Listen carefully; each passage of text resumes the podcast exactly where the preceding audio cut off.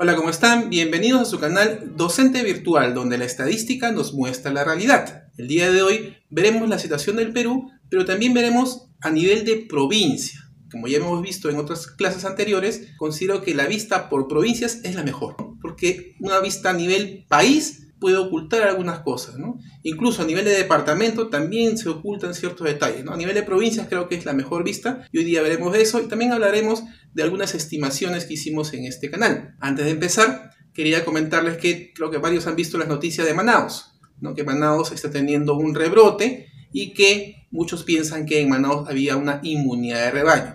He hecho un video ya hace un tiempo, les voy a dejar ahí la tarjeta para que puedan verlo. Ahí también hay un link donde se va hacia el estudio que se hizo, el, paper, qué, estudio se hizo en su momento. Simplemente como resumen, ellos hicieron un estudio sobre las donaciones de sangre, que era una muestra no representativa. Entonces, como es una muestra no representativa, para convertirla a muestra representativa, hicieron varias estimaciones, lo cual es totalmente válido, varias estimaciones.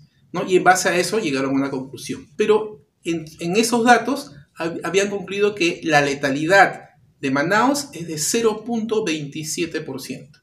Como sabemos, la letalidad a nivel mundial es de 0.6%. Entonces, ¿cómo es que en Manaus se llega a tener 0.27%? Muy distante. Entonces, por eso es que en mi análisis y también esas internacionales decían que Manaus no parece o no estaba seguro que había llegado a la inmunidad de rebaño. Probablemente ese incremento sea porque no está todavía en esa condición. Mi sugerencia es la única probada y comprobada que está en la inmunidad de rebaño es el distrito de Iquitos y alrededores. Entonces, siempre veamos Iquitos porque ese tiene que ser nuestro modelo, ¿no? Si es que hay reinfección, ¿no? Y otros tipos de, temas que podrían surgir más adelante, se va a ver en Iquitos, ¿no? No que su inmunidad de rebaño no está probada. Entonces, hablemos de estadística. En la gráfica vemos la evolución de fallecimientos según el SINADEF del 1 de enero del 2020 al 21 de enero del 2021. Según nuestra estimación, estarían falleciendo por coronavirus 99.000 peruanos. Asimismo, en los últimos días estarían falleciendo al día 297 peruanos. Es declarar que el MINSA reporta aproximadamente 120 fallecidos al día, pero ese reporte solamente es de lo que ellos han podido identificar, que como sabemos es solamente una parte de la realidad. Ellos reportan aproximadamente a este momento como 35.000 fallecidos, cuando cualquier estudio serio pues está hablando por encima de los 95.000. ¿eh? Ahora veamos ¿y cuánto está variando semanalmente. En la primera ola, el incremento semanal más grande se dio al mes, con 24%. Una semana anterior tuvo un incremento de 22% y una semana después de 23%. Esto fue su incremento mayor al mes. Ahora, en esta etapa, luego de casi dos meses, todavía no se llega al 20%. ¿no? Por eso es que se dice que esta etapa está siendo mucho más lenta que la primera ola. ¿no? Es mucho más lento. Pero no cabe duda que está aumentando. ¿no? Hace cuatro semanas 5%, 6, 12, 17%. Está aumentando el incremento, se está empezando a formar. No, no cabe duda pues que eh, hay un incremento que parecería que va a seguir, ¿no? no se ve todavía que se forme una meseta ni nada.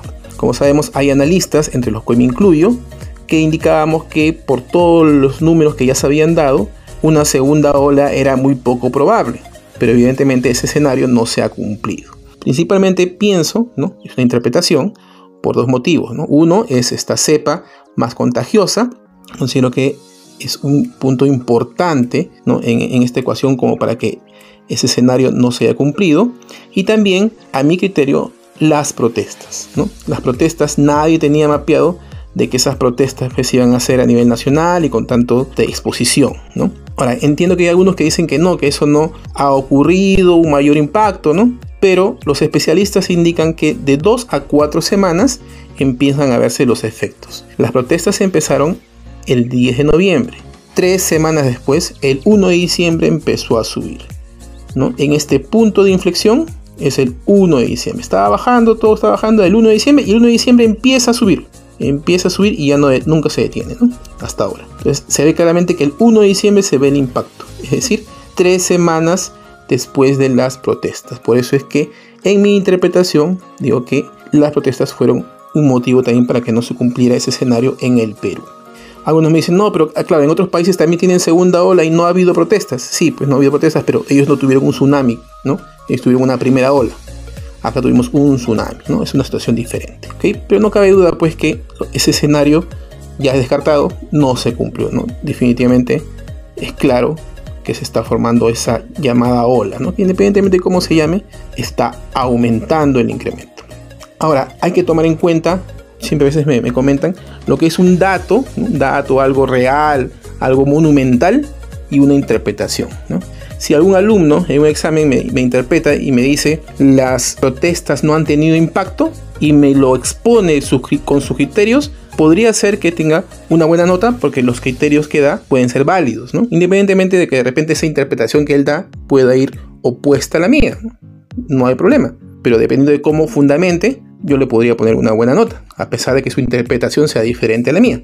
Esa es una interpretación. Igual una estimación también entra mucho el tema de, las, de los datos que tú consideras. Pero claro, si, si el alumno me, me, dice que es bueno llevar el control de fallecidos y contagiados del MINSA, bueno, ahí sí le pongo cero. Le pongo cero porque eso sí no cumple el más mínimo concepto estadístico. Pero hay que diferenciar entre dato, una estimación o una interpretación. Son cosas muy distintas.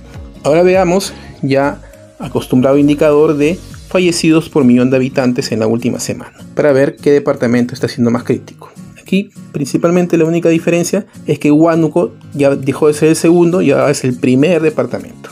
El resto ha variado poco realmente. Ya actualmente están falleciendo 64 peruanos por millón de habitantes en la última semana y los contagiados están llegando ya aproximadamente al 50%. Luego, en las camas UCI hay 1.733 ocupadas a nivel nacional con un 93% de ocupación. Hay algunos departamentos que están críticos por encima del 95%, que son los que están en rojo, Lima, Ancash, Tacna, Lambayeque, Huancavelica, Tumbes y Ucayali. Y hay un par de departamentos que están por debajo del 50%, lo que son en verde, San Martín y Amazonas. ¿no? Y hay que jugar con las capacidades. Evidentemente lo mejor hubiese sido tener más capacidad en todos los departamentos. Pero eso a veces puede demorar tiempo. ¿no? Entonces, por eso siempre digo que hay que tratar de asegurar, aunque sea sacando de algunas que tienen más disponibilidad a las que tienen menos. Esa es una solución rápida.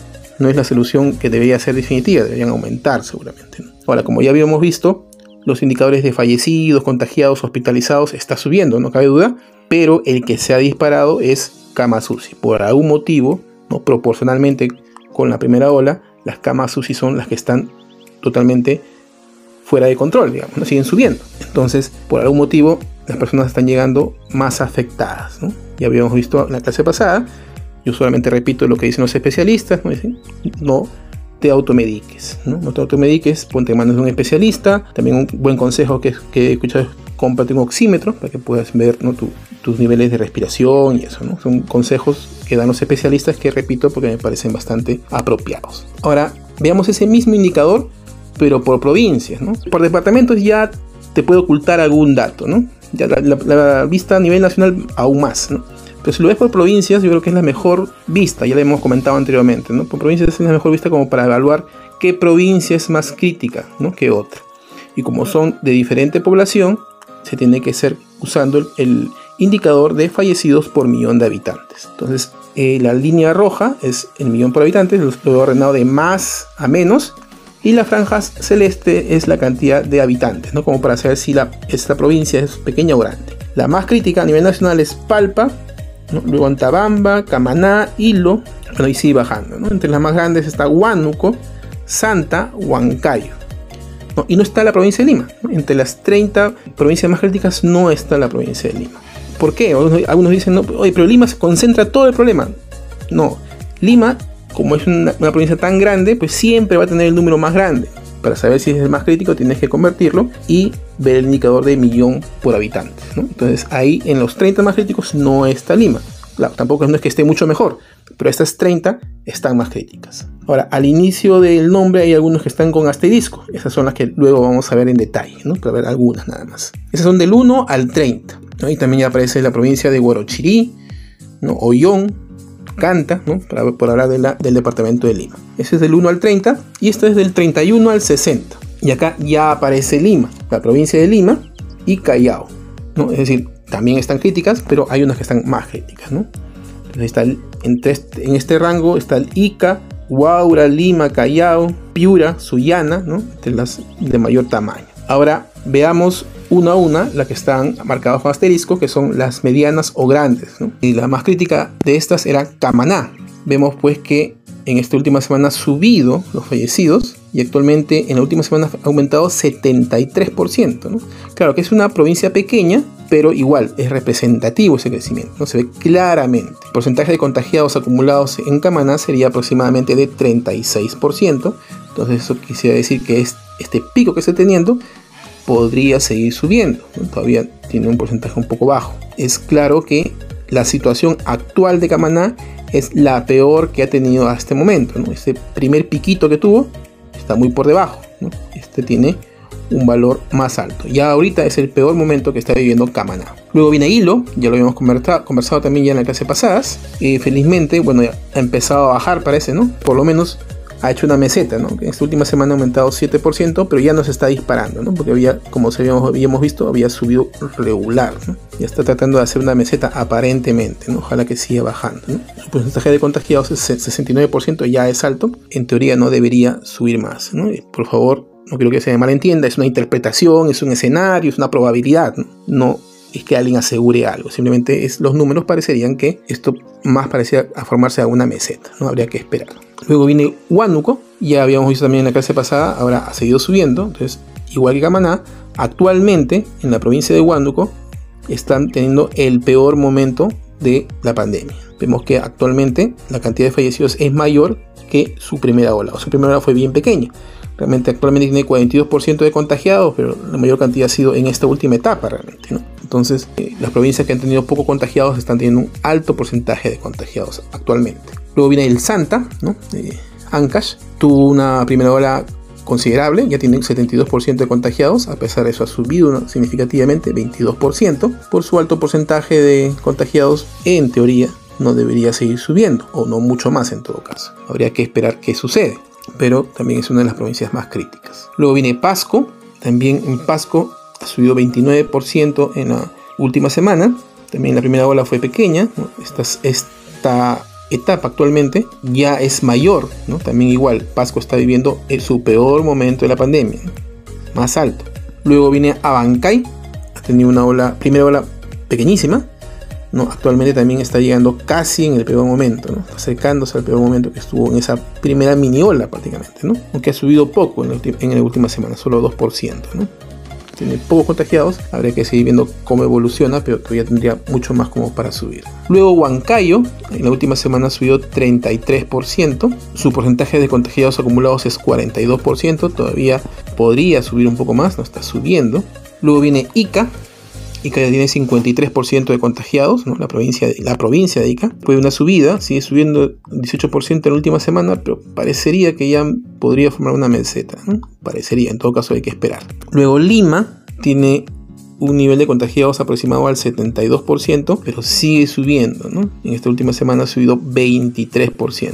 Parecería que todavía va a crecer, ¿no? a pesar de su alto porcentaje de contagiados. Ahí habría algunas consideraciones que hacer. ¿no? Sabemos que el porcentaje de contagiados es un estimado que se ha hecho. Entonces, no sería raro que, para el caso de Lima, como es, muy populoso, probablemente pues, su, inmunidad de rebaño sea diferente, no tan similar como una población donde están menos poblado, ¿no? Entonces, acá de repente Lima y Callao serían unas condiciones totalmente diferentes. Habría que ver cómo evoluciona para hacer los ajustes necesarios. Como toda estimación, cuando haces una estimación, conforme va avanzando, hay que reestimar, ¿no? Y no pasa nada, o sea, eso es parte de trabajo.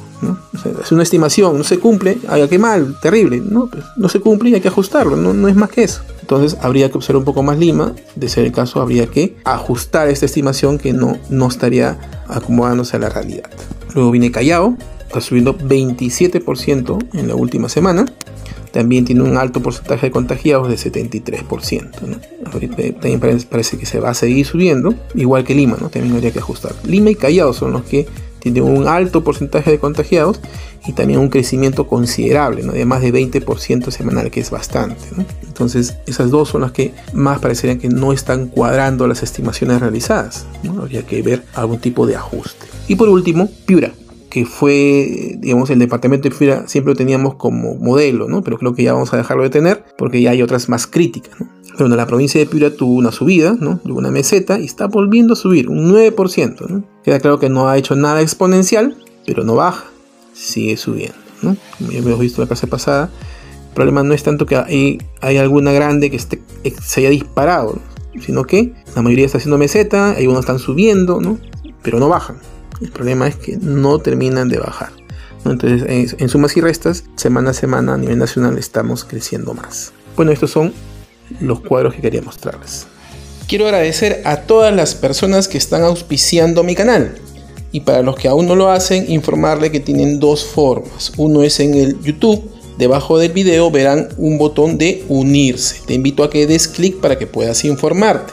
La idea es que por un pago mensual puedas hacerte acreedor de una información adicional, foros de discusión, capacitaciones.